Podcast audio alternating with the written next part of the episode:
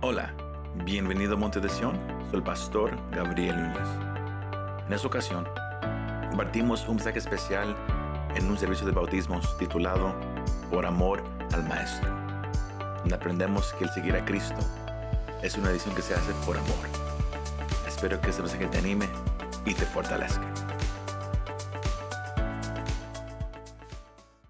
Esta hermosa tarde aquí con todos ustedes, el deseo mío es, es compartirles un mensaje que espero que, les sea de ayuda a usted, de, ayuda a, los nuevos, de, ayuda a aquellos con preguntas.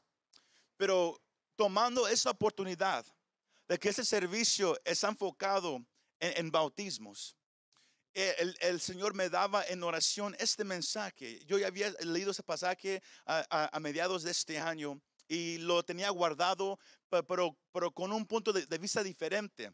Y el Señor me ayudó a entender este pasaje de la manera que, que Él quiere que, que hoy se comparta. Y yo le quiero compartir a usted con el tema por amor al Maestro. For love of the Master. Por amor al Maestro. For love of the Master. El Señor Jesús en, el Nuevo Testamento, en los Evangelios, si usted lee su Biblia, Él hace un llamado a hombres y a mujeres, a cualquier persona, no importa la edad, no, no importa de dónde viene, Él hace un llamado a la persona que venga y lo siga. Pero el seguir a Cristo no es algo que nomás se hace de repente, no es algo que, que nomás hace a la ligera. Es algo que uno tiene que, que- que tomar en cuenta porque el Señor deja saber de varias formas que el seguir a Cristo no es fácil. El seguir a Cristo tiene su batalla. El seguir a Cristo viene con, con, con, con dificultades, pero por eso la persona que va a ir en pos de Cristo, que lo va a seguir, tiene que dejar todo a un lado. Él, él tiene que poner su enfoque solamente en el Maestro. Y el Señor requiere de la persona que lo va a seguir, que lo ame a Él, más que hombre, más que mujer, más que esposo o esposa, familia, más que trabajo, más que su propia vida. Que el que lo va a seguir lo tiene que amar a Él con todo su corazón, más que todas las cosas. Y la persona que va a seguir a Cristo tiene que ir en pos de Él por causa de amor. No porque alguien lo forzó, no, no, no, no, porque todos lo están haciendo. Uno tiene que reconocer que el que voy a seguir, no lo voy a seguir porque me está forzando. No lo voy a seguir po- po- po- po- porque yo ocupo algo. Lo voy a seguir porque yo estoy enamorado de Él. Por amor al Maestro. Y hermano, hermana, amigo, lo que hace la diferencia entre una persona que sigue a Jesús y una persona que es un discípulo de Jesús es el amor. Porque muchos pueden ir a una iglesia, muchos pueden tener su religión, muchos pueden tener su creencia, pero son muy, muy pocos los que aman al Maestro, los que aman a Jesucristo de Nazaret. ¿Habrá alguien aquí que dice yo amo a, Cristo? Que dice yo lo amo, por eso yo lo estoy siguiendo. En este pasaje que acabamos de compartir, es un pasaje que, que- que a muchos lo saca de onda un poquito, porque de, de- de- algunos versículos hablan de lo que es ser un esclavo, de, lo que es ser un, un siervo, y para muchos eso no, no les gusta.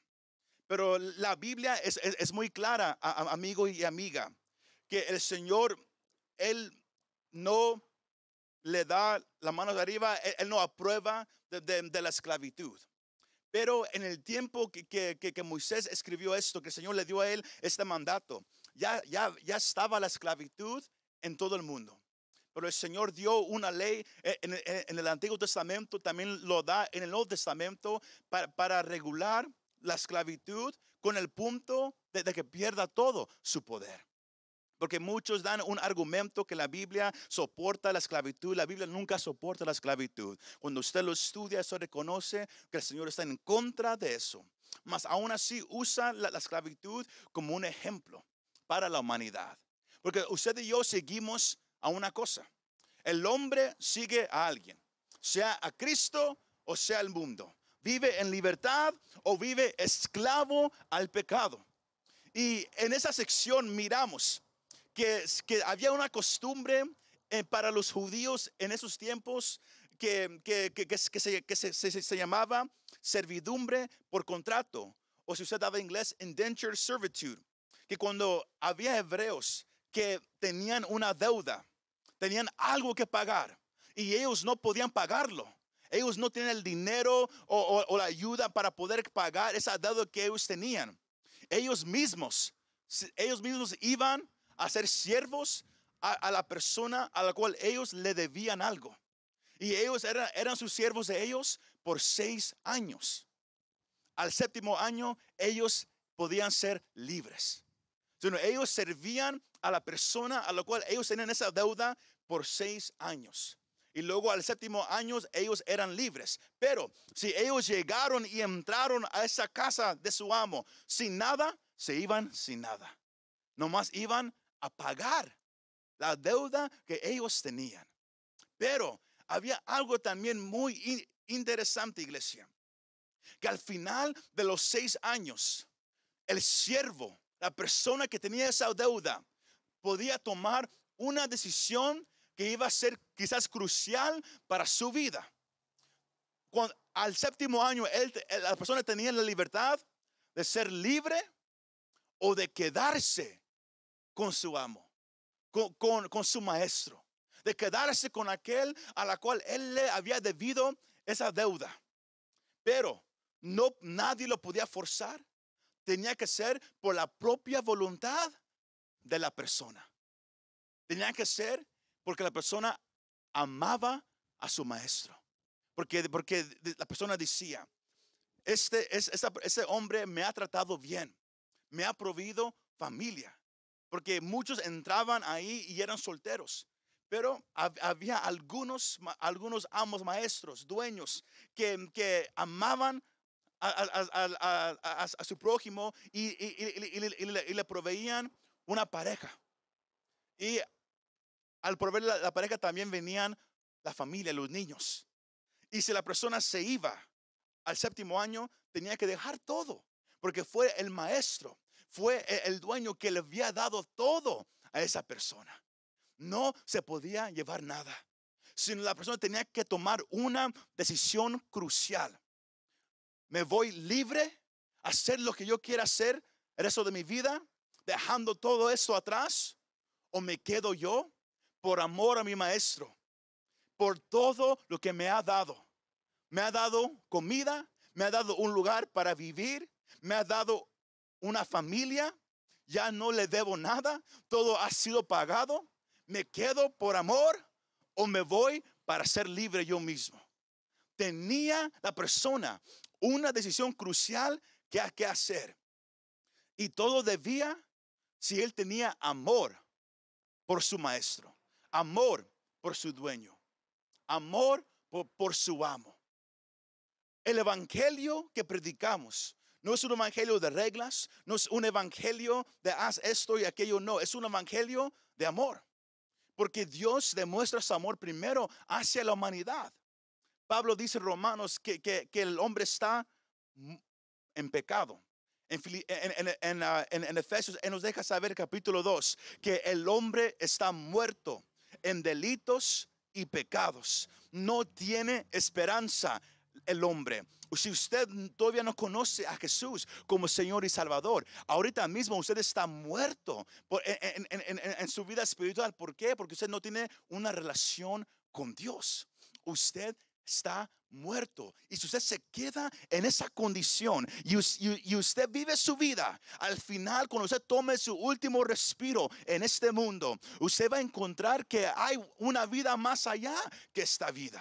Hay un cielo y hay un lugar llamado el infierno, a donde toda persona va a, a llegar a uno de esos dos lugares, dependiendo de cuál decisión la persona toma mientras que tenga vida en este mundo.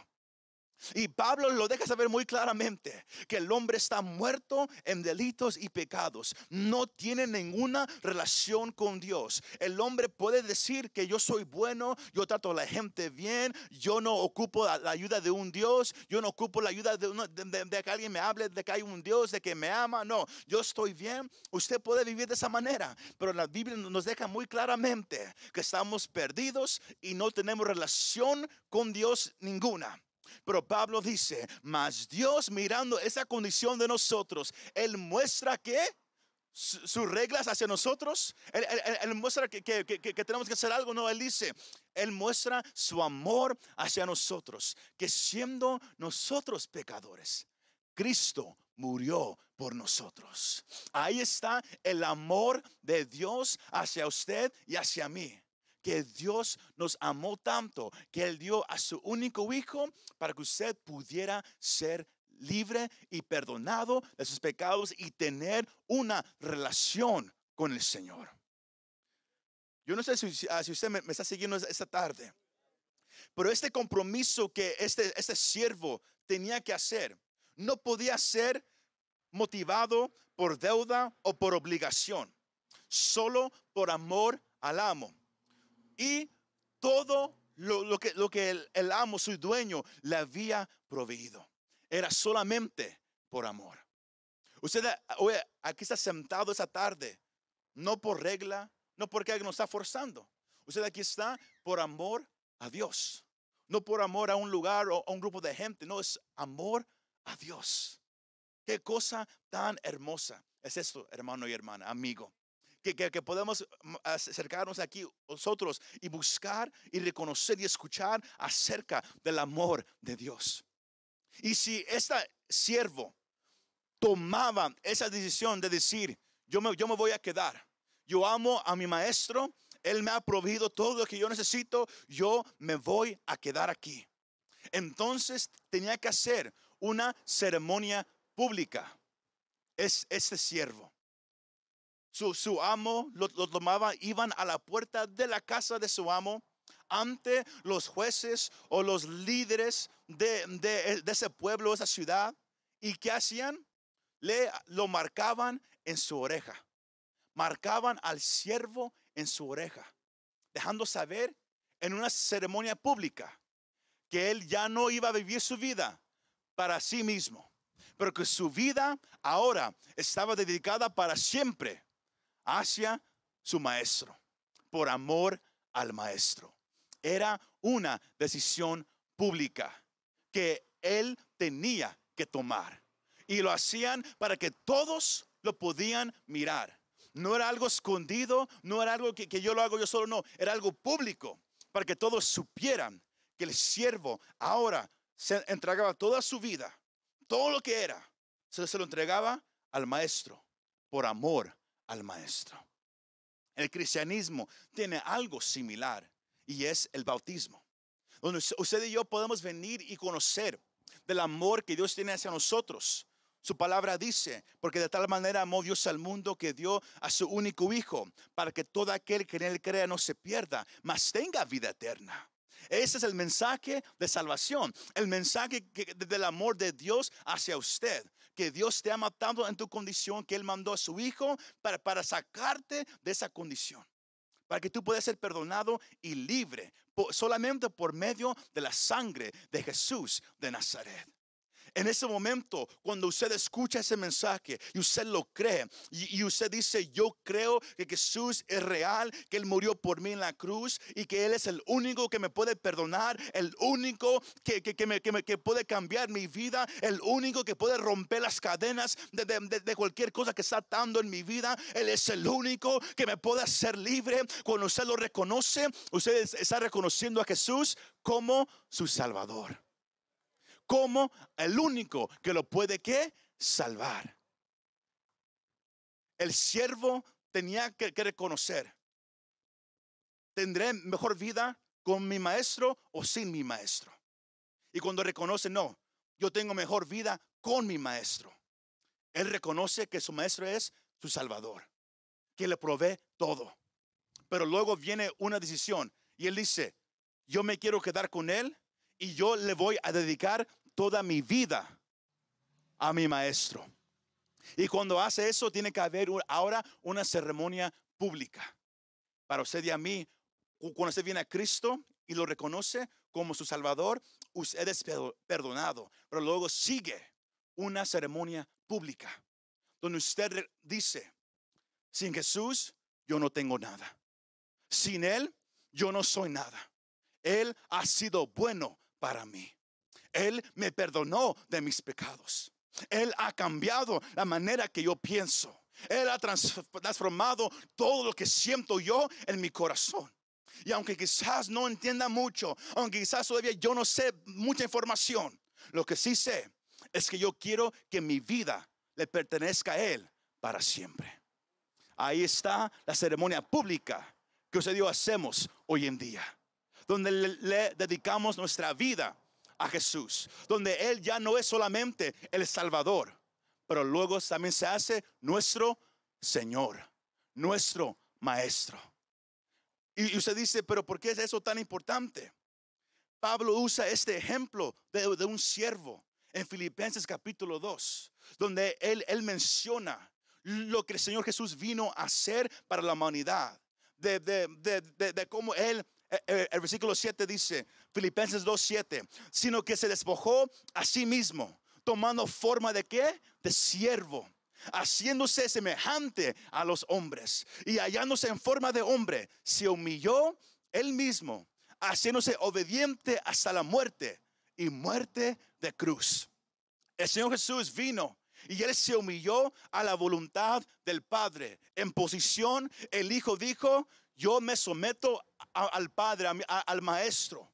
Yo me someto. ¿Y cuál fue la ceremonia pública que el Señor Jesús hizo para que todos supieran eso? fue su muerte en la cruz del Calvario. El salmista en, en, Salmos el capítulo 40, versículo 6, él dice algo proféticamente y él dice, las ofrendas y los sacrificios no te agradan. Tú no pides holocaustos ni ofrendas de expiación, pero me has abierto los oídos. La ceremonia del siervo era cuando él dice, yo le dedico mi vida al maestro, le abrían los oídos como señal de que ahora le pertenecía al maestro.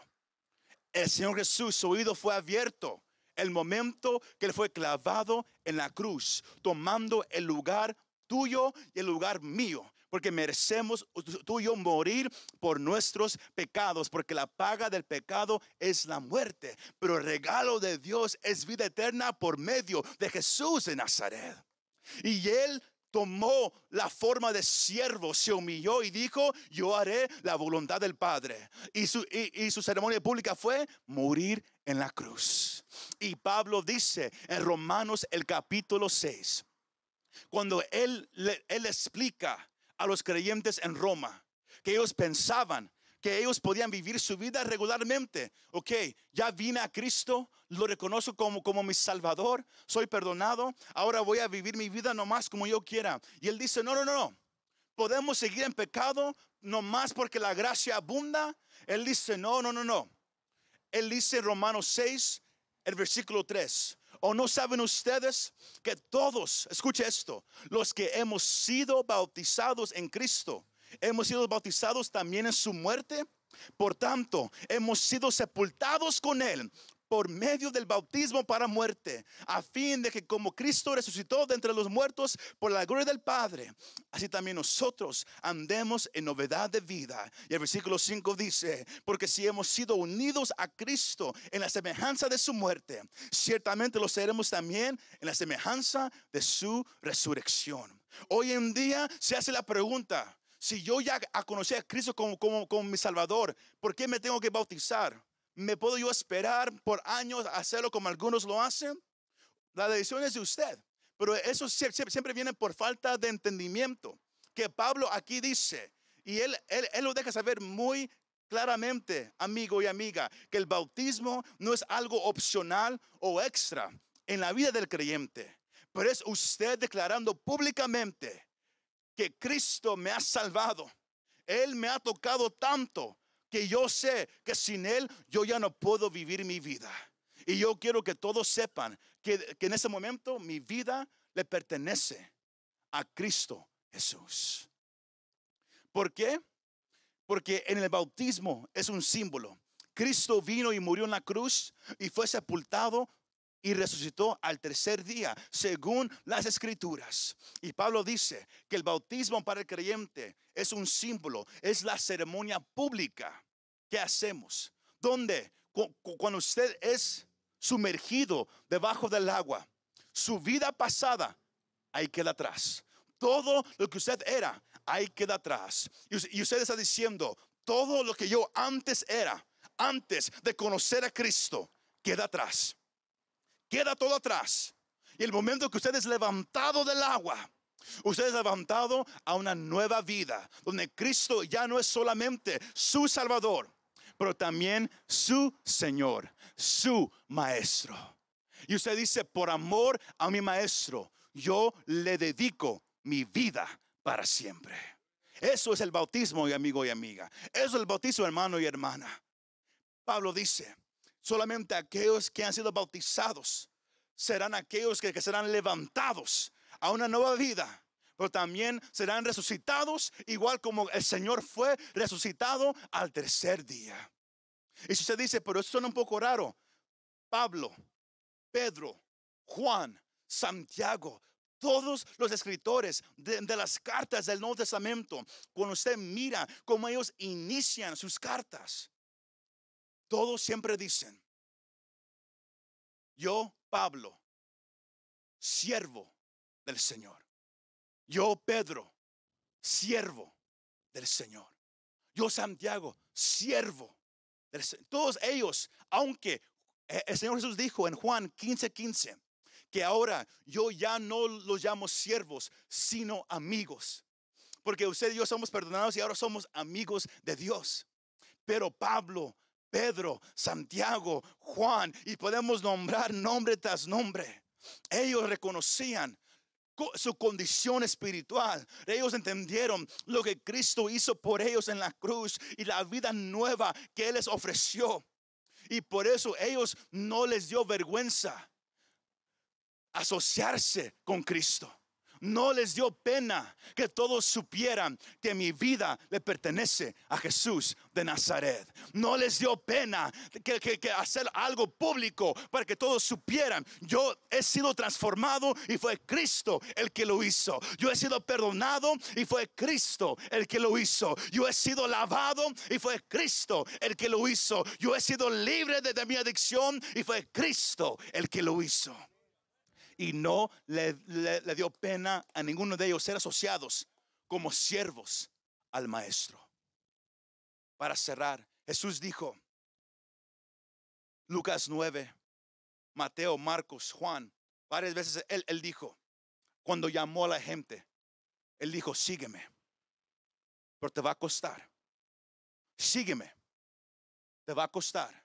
A través de las épocas, hemos mirado y, leído historias de hombres y mujeres, niños jóvenes, que han perdido su vida por causa del Evangelio. ¿Por qué? Porque ellos creían en una religión, porque, porque ellos les, les gustaba ir a una iglesia, dieron su vida por amor al Maestro. Porque ellos conocieron a Cristo, fueron transformados. Su corazón fue tocado tanto que reconocieron que si, que si Cristo me deja, yo no soy nada. Sin Cristo, yo no soy nada.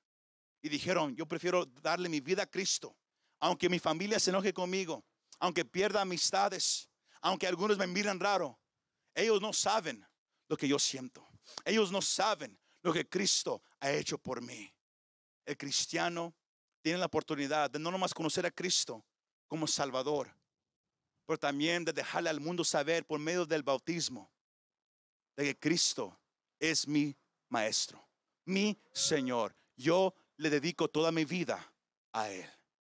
Amigo y amiga aquí presente, si, si hubiera alguien que, quizás uh, ya es salvo y lo está pensando, piénsalo por dos minutos. El agua hoy está lista. Si alguien también hoy se quiere bautizar, que quizás no estaba apuntado, pero lo has estado pensando. Dile hoy. Quizás usted no sabe, pero hoy es el día más santo del calendario del Señor. Hoy, hoy los judíos hoy, hoy celebran lo que, es, lo que es el día de expiación, Rosh Hashanah. Hoy inicia, Yom Kippur. Y inicia es- esa, es- esa noche. El día más santo do- donde, donde se reconoce el sacrificio del, sumo sacerdote a entrar al templo, a ofrecer un sacrificio por los, pecados de la nación. Y en, un día santo, el Señor ha permitido que en un día que, celebre lo que Él ha hecho, que uno tenga también la decisión de decir, Señor, yo reconozco lo que has hecho por mi vida y yo no- yo no quiero seguir dudando. Tú eres mi maestro, tú eres el amor de mi vida, tú eres todo lo que yo he necesitado y yo rindo mi vida completamente a ti. El agua hoy está lista para el que guste. Pero antes de, tomar e- es- es- esa celebración, si hubiera alguien aquí presente en esa tarde que todavía no conoce a Cristo como Salvador, porque uno no lo puede llamar Señor sin, que Él primero sea su Salvador. Pablo dijo que si confiesas con tu boca que Jesús es el Señor y crees en tu corazón que Dios lo levantó de los muertos, tú eres perdonado de tus pecados, eres salvo y tienes ahora la esperanza de vida eterna para siempre con Cristo Jesús por la eternidad. Si hubiera alguien aquí presente que reconoce, mi vida no anda bien, yo sé que yo ne- necesito algo. Lo que necesitas, lo que buscas, es una persona y se llama Jesús. No es religión, no regla, es Jesús. Y si hubiera alguien aquí presente, ahí donde estás, cierra los ojos y acompáñame a hacer esa confesión de fe a voz alta. Porque con la boca se confiesa para salvación. No tienes que conocer tanto para creer. Es nomás creer que Jesús es real y que Él es el único que pudo pagar el precio para que tú seas libre. Cristo te ama. Él lo demostró muriendo en tu lugar. ¿Lo quieres conocer como Salvador? Repite esta confesión de fe conmigo. Señor Jesús, he escuchado este mensaje y reconozco, Señor, en este momento que te necesito. Quizás no sé mucho acerca de ti, pero sé de lo que yo he escuchado, que tú eres el único que me puede perdonar de mis pecados. Y pido que me perdones. Yo reconozco mi condición y entrego mi vida hacia ti esta tarde. Y te pido que me perdones de todos mis pecados. Todo lo que yo he sido, todo lo que yo he hecho. Hoy lo rindo a ti. Y, y desde este momento en adelante, yo quiero vivir mi vida para ti. Yo te doy gracias por dejarme escuchar este mensaje. Gracias por estar a mi lado y ayúdame a caminar contigo el resto de mi vida. Gracias, Jesús. Amén y amén. Muchas gracias por escuchar este mensaje. Si te gustó este mensaje, compártelo con tus amigos y familiares. Para saber más de nuestro ministerio, visítanos montedesion.com o también puedes bajar nuestra app para el teléfono. Que Dios te bendiga y nos vemos la próxima vez.